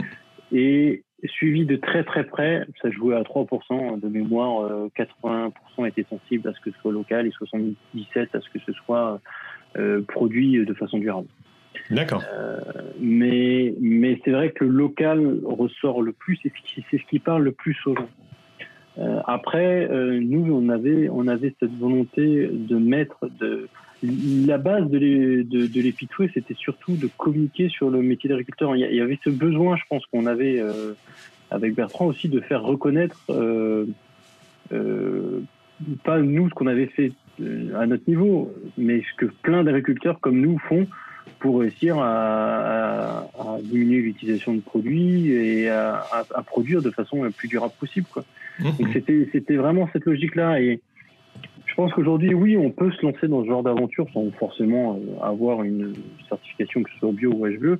Mais je pense que euh, pour jouer durable et pour euh, vu, vu l'investissement au moins en temps que ça demande de se lancer dans ce genre de dans ce genre de création de filière, d'avoir entre guillemets une, une pastille qui permet de garantir la qualité des produits, c'est si c'est pas euh, c'est pas dans l'immédiat euh, entre guillemets un totem qui protège des ennuis, je pense que sur le long terme, c'est quand même une façon de dire voilà, euh, on vous vend quelque chose dont on ne peut pas on peut pas mettre en cause la qualité de ce que l'on vous vend. Hmm. D'accord, il y a le local, mais il n'y a pas que ça. Et ça, et ça, je ferai le lien avec le coton, parce qu'en fait, euh, quand j'ai rejoint le, le négoce de, coton en 2009, bon, il y avait eu 2008 qui était passé par là et qui avait provoqué d'énormes changements dans l'industrie cotonnière. Mais euh, à l'époque, personne dans l'industrie cotonnière ne se souciait euh, de la façon dont était produit le coton. Et c'est une des choses que tu m'as dit dès le début, c'est, mais il paraît que c'est très euh, consommateur d'intrants.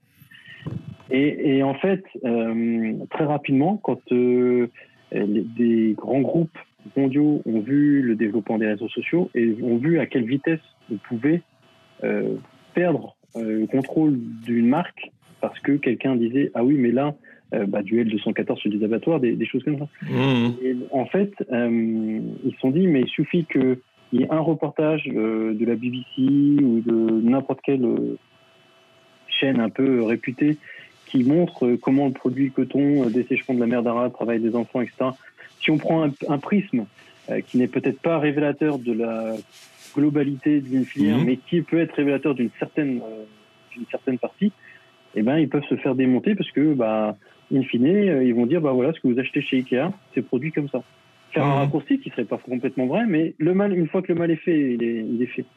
Et donc, ces, ces grands groupes-là, qui étaient donc à la base Ikea, H&M, je crois qu'il y avait Adidas, il y avait un certain nombre de grands groupes, ont créé une, initiative euh, qui disait voilà, nous, on veut, euh, on veut, on veut faire entre guillemets de la prévention, et donc on veut obliger nos filateurs et donc par écho les producteurs de coton à euh, produire du coton de façon responsable. Donc, mhm. ils ont intégré tout un cahier des charges, et en fait c'est eux qui ont forcé, en fait par ruissellement, qui ont forcé les producteurs à rentrer dans cette démarche-là. Et puis après, il y a eu des tas de choses qui ont accompagné. Mais ce que je veux dire par là, c'est qu'ils sont, ils étaient, ils sont, ce qui m'a frappé, c'est qu'ils se sont rendus conscients que leur, euh, leur point de fragilité pouvait être, euh, que c'était pas le mode de consommation euh, et de se dire, bah, est-ce que c'est durable d'acheter une, paire de draps 20 euros chez Ikea? C'était pas ça. Ils ont, ils ont pas remis en question ce point-là. Ils ont dit non, il faut qu'on soit en mesure de garantir à nos clients que le coton qu'ils utilisent à un prix dérisoire, qu'ils achètent à un prix dérisoire, a été euh, produit de façon euh, honnête. Mmh, mmh. c'est, je pense que c'est une logique qu'il faut garder en tête. Et aujourd'hui, on peut pas. Euh, je pense qu'il faut garder, il faut, se dire que tout ce que l'on lance, il faut être en mesure de pouvoir garantir que c'est bien produit. Et je pense qu'assez rapidement, on sera forcé aussi de pouvoir, de devoir dire parce que c'est bon pour la santé? Mmh. Mais après, c'est vrai que j'ai écouté une émission ce matin euh, voilà, qui parlait plutôt de, de, commerce en, général et puis de, distribution par rapport aux industriels. C'est vrai qu'il y, y, a cette distribution, euh, quelle qu'elle soit, hein, qui, qui, tout à coup se rend compte qu'elle peut se faire, euh, se faire démonter ou perdre des marchés parce que, euh, comme tu le dis, une, filière peut être, peut être attaquée par, euh, par un média ou voilà, où on peut montrer une, facette de. Enfin, une, des, réalités peut-être, mais qui ne représente pas la totalité de l'ensemble des, actions, j'allais dire, d'une filière. et donc pousser à la fois le, j'allais dire, le transformateur ou le, producteur en lui-même pour aller jusqu'à l'agriculteur à, la base à, à Par contre, la, question qui se pose toujours et, qui est toujours inquiétante, c'est de dire oui, on peut peut-être imposer et, déclarer un nouveau cahier des charges. Hein. Le, HVE, quelque part, fait partie de, ce type de choses. Moi, dans ma démarche Global Gap, euh, je l'ai aussi eu euh, au départ. Alors, euh, au départ, parfois, on a un accompagnement, et c'est toujours ce qui fait peur dans ces choses-là. On a un, accompagnement, j'allais dire, dans la démarche, dans la réalisation du, j'allais dire, du cahier des charges, sa mise en place, parce qu'on a quelqu'un qui va vous aider. parfois, on, on, peut avoir un complément de prix, mais souvent, on, finit au bout de quelques temps à ne plus avoir d'accompagnement. Moi, c'est le cas. je suis en train de passer mon Global Gap demain matin, je le passe, et j'ai plus personne qui vient m'aider pour le faire, alors qu'avant euh, j'avais une, euh, une technicienne qui me donnait un coup de main de par euh, le négociant chez qui chez qui je vends mes pommes de terre en l'occurrence. donc ça, ça a évolué. Et pour finir en termes de prix, maintenant c'est pas compliqué, c'est de toute façon estime-toi heureux de pouvoir vendre tes pommes de terre. Si tu n'avais pas Global Gap, on ne prend plus de toute façon. Donc c'est toujours cette cette question là qui est qui est compliquée et qu'on a du mal à mettre en avant. bon là là, tu as réussi, je pense, euh, dans, cette démarche proactive de, créer une filière, d'être maître un petit peu du, choix du prix de vente, quoi. Parce qu'à un moment donné, si. Euh, là, tu, maîtrises, alors qu'en général, en agriculture, on ne le maîtrise pas. Mais c'est vrai que c'est toujours un peu la, difficulté ou, la complexité de ces, euh, j'allais dire, de ces cahiers des charges. et et quelque part pour certainement une raison pour laquelle certains agriculteurs veulent pas se lancer en disant de toute façon c'est une contrainte en plus. Et euh, demain je sais pas si je serai réellement payé quoi. Enfin je sais pas voilà ton, ton avis par rapport à ça euh... ah bah c'était c'était euh, euh, c'était une, une, réflexion qu'on entendait de façon assez régulière dans les campagnes ou même quand on présentait notre démarche pour qu'on se certifié en haute valeur environnementale et, à juste titre, parce qu'il euh, y a eu plein d'initiatives euh, précédentes euh, qui demandaient plus et au final, il n'y avait pas de prime et puis elles sont mortes de leur elles sont mortes de leur mort parce que, bah, en fait, ça n'existait plus. Mais, mais je pense que alors c'est le risque, c'est clairement le risque que la haute valeur environnementale termine comme, comme d'autres ont fait. Après, pourquoi je pense qu'il y a moins de risques sur cette démarche-là C'est la haute valeur environnementale, ça a été créé par le ministère de l'Agriculture. Et donc, et c'est une marque qui est détenue, le cahier des charges est détenu par le ministère de l'Agriculture. Et euh, il a été établi avec des représentants, représentants de la société civile. Donc, c'est pas pas quelque chose qui a été fait dans un coin, c'est quelque chose qui a mis différents opérateurs, aussi bien ce qu'on pourrait dire euh, plutôt écologistes que euh, plutôt les syndicats de producteurs de, de, de céréales tout le monde a été autour de la table pour établir quelque chose. Et ça vaut aussi bien pour des viticulteurs que pour des maraîchers, que pour des céréaliers, que pour des arbres.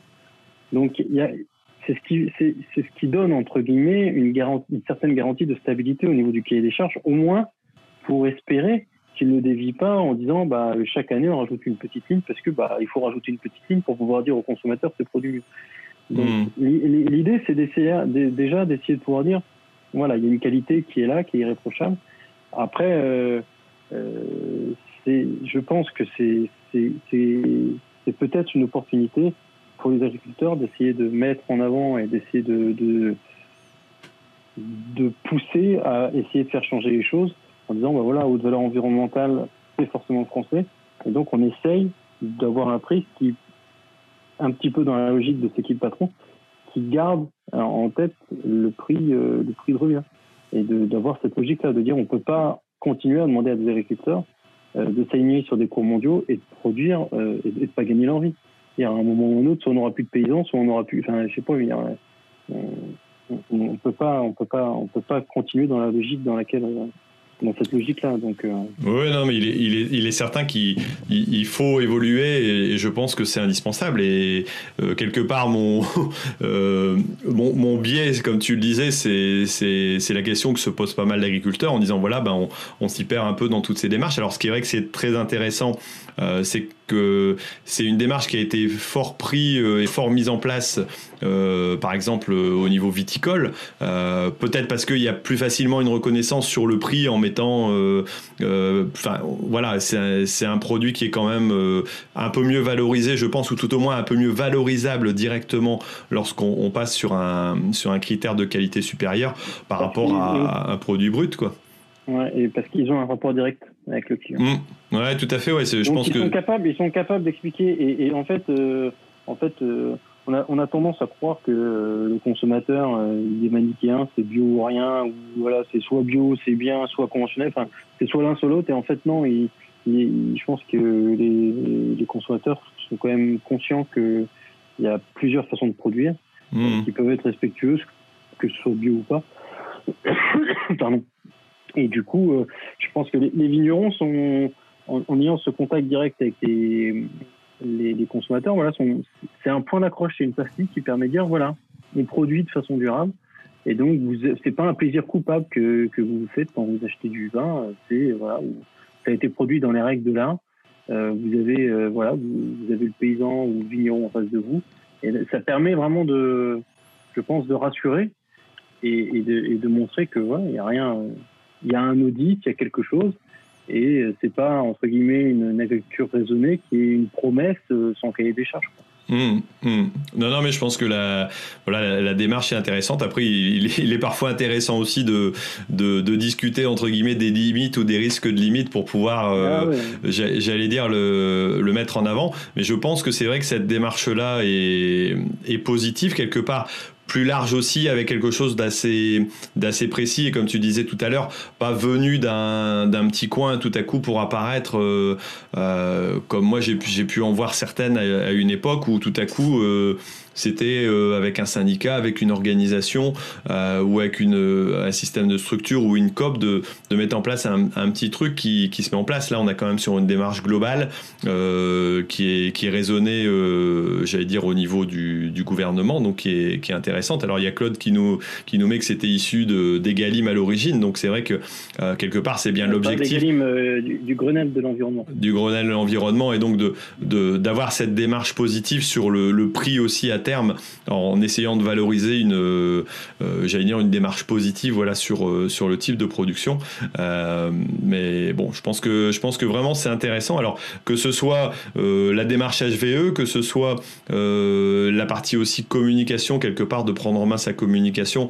bon, moi ça me parle beaucoup sur sur l'idée de dire que à un moment donné, si on veut aussi améliorer nos, nos résultats, bah, il faut il faut être proactif. Hein, il ne faut pas attendre forcément que que les choses nous viennent euh, nous viennent dessus parce que je pense que sinon on peut on peut attendre un petit moment euh, et, et, ça risque d'être compliqué et de, et de voir que voilà, sur, euh, sur un aspect euh, local, mais, mais aussi sur un aspect de qualité, parce que c'est ce qui est recherché, et de, de respect de l'environnement globalement, on arrive à avoir des filières qui sont pas, voilà, pas forcément bio ou pas forcément conventionnelles, et qui arrivent à se démarquer euh, un peu dans l'entre-deux. Donc c'est que quelque part, la troisième voie existe aussi. Quoi. oui, et, puis en tout, je pense oui, c'est une troisième voie qui existe, et puis c'est c'est enfin faut, faut le, le, bio a ses entre guillemets a ses, ses talons d'Achille et je pense que d'ailleurs je, je, suis convaincu que les, les, agriculteurs bio travaillent aussi sur ces points de vue là, sur ces points-là, mais la question du cuivre, la question de l'équivalence des cahiers des charges, etc. On, connaît tous ces, choses-là, et surtout quand on quand on nous demande, nous c'est quelque, chose auquel on tient, c'est de dire, on, ne cherche pas à, à, à, dire le HVE c'est mieux que le bio ou mmh. l'inverse. C'est-à-dire ces deux modes de production, c'est d'essayer de sensibiliser les gens au, fait qu'en fait, on n'a toujours pas trouvé le modèle agricole idéal, parfait. Et je pense qu'on ne pourra probablement jamais. Mais c'est de se dire, voilà, le bio, c'est une obligation de moyens, le HVE, c'est une obligation de résultat.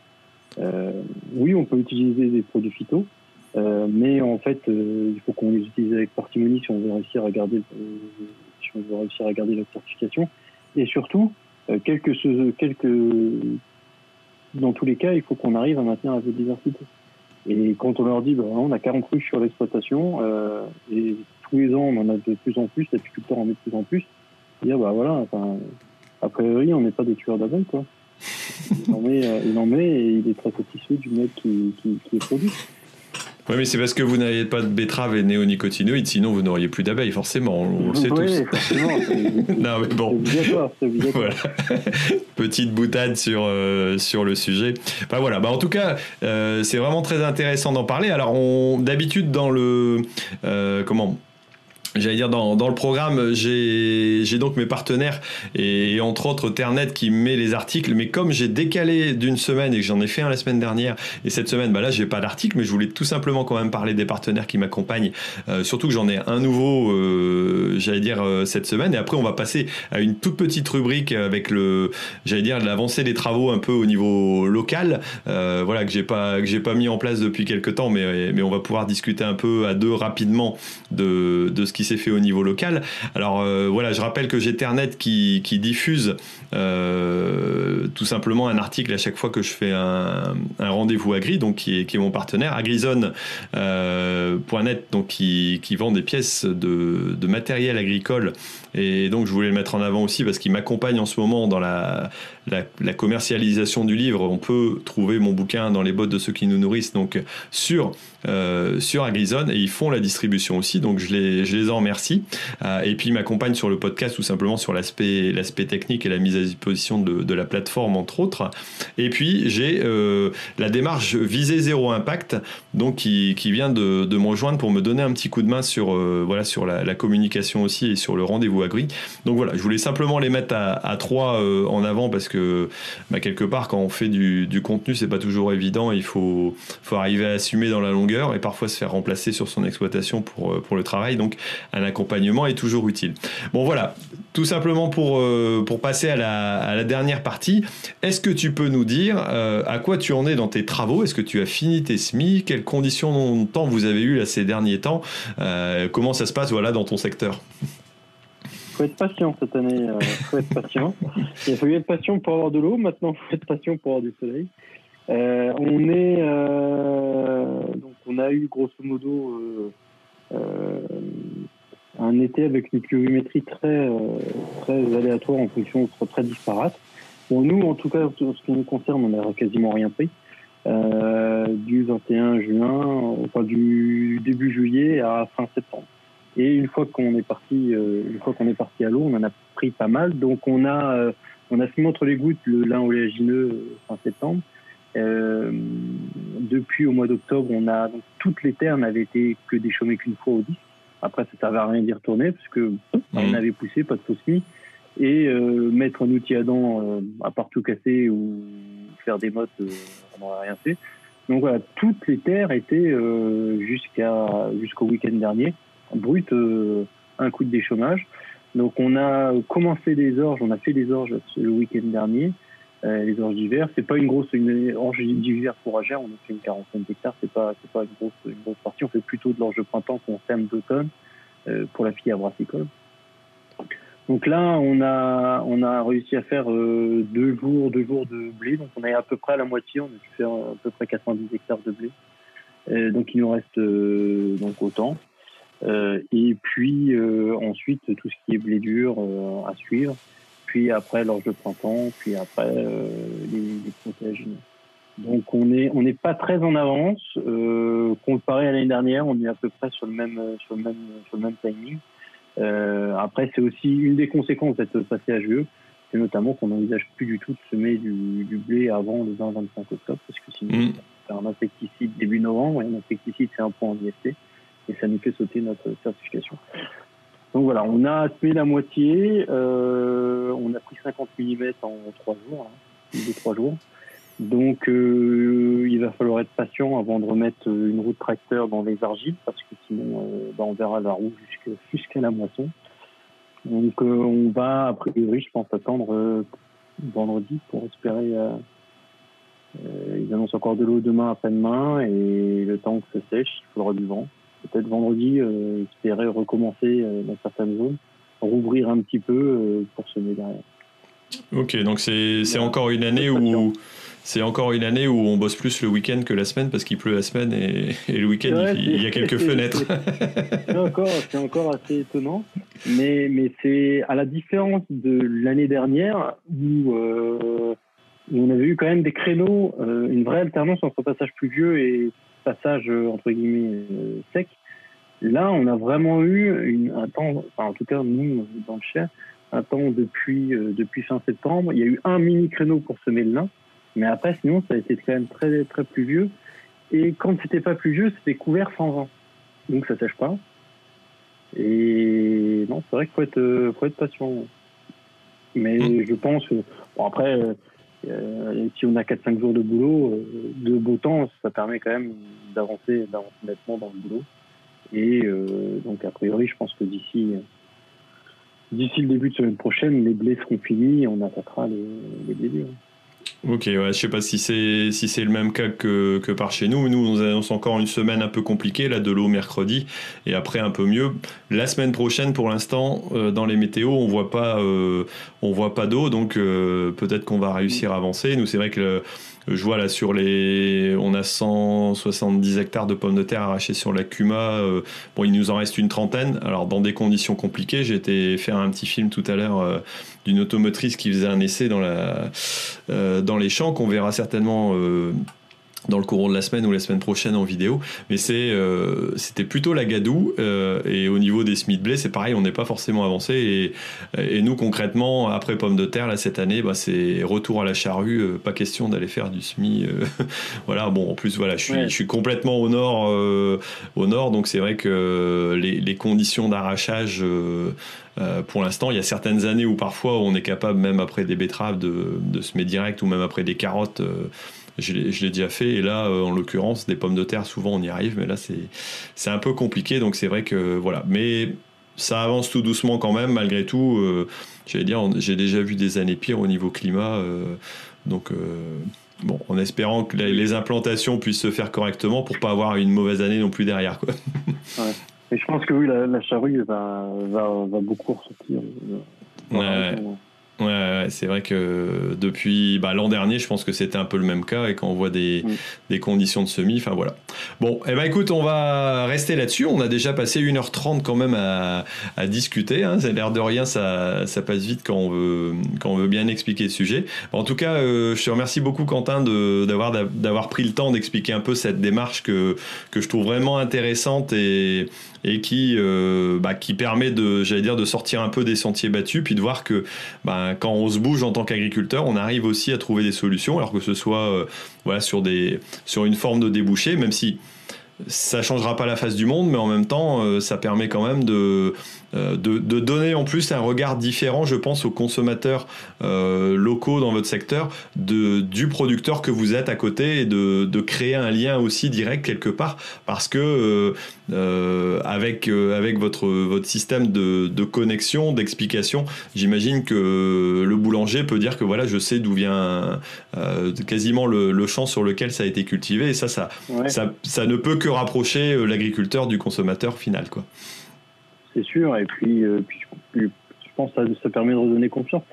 Même si euh, après, dans, dans le fond, c'est c'est pas c'est pas anodin en termes d'implication horaire. Hein. C'est euh, faut aller voir les boulangers, faut enfin il a fallu tout créer. Enfin, souvent c'est à peu près, je dirais depuis un an, c'est l'équivalent de 20 heures par semaine de travail. Mmh, mmh. Donc euh, c'est toujours 20 heures qu'on n'a pas passé ailleurs, ou en tout cas qu'il a fallu rattraper d'une façon ou d'une autre.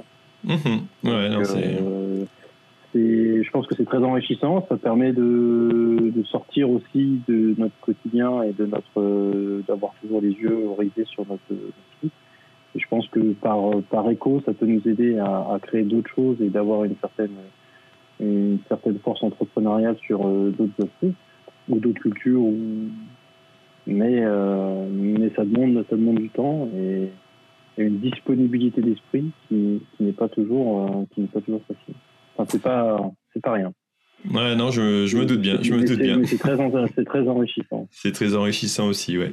Bon, eh ben, écoute, merci beaucoup, Quentin. Et puis, euh, alors, on va tout simplement quitter, nous, les, j'allais dire, les, les youtubeurs qui, qui regardent, ou plutôt les, les, internautes qui regardent, et puis simplement prendre le temps de discuter deux minutes pour euh, euh, reparler de, de ce qui s'est dit. Voilà. Bon, je coupe, et donc, je vous dis à bientôt sur, sur Agriculteur d'aujourd'hui pour d'autres vidéos, sur un rendez-vous agri aussi, normalement d'ici deux semaines. Donc si, si, tout va bien, je reprends mon, mon cycle classique.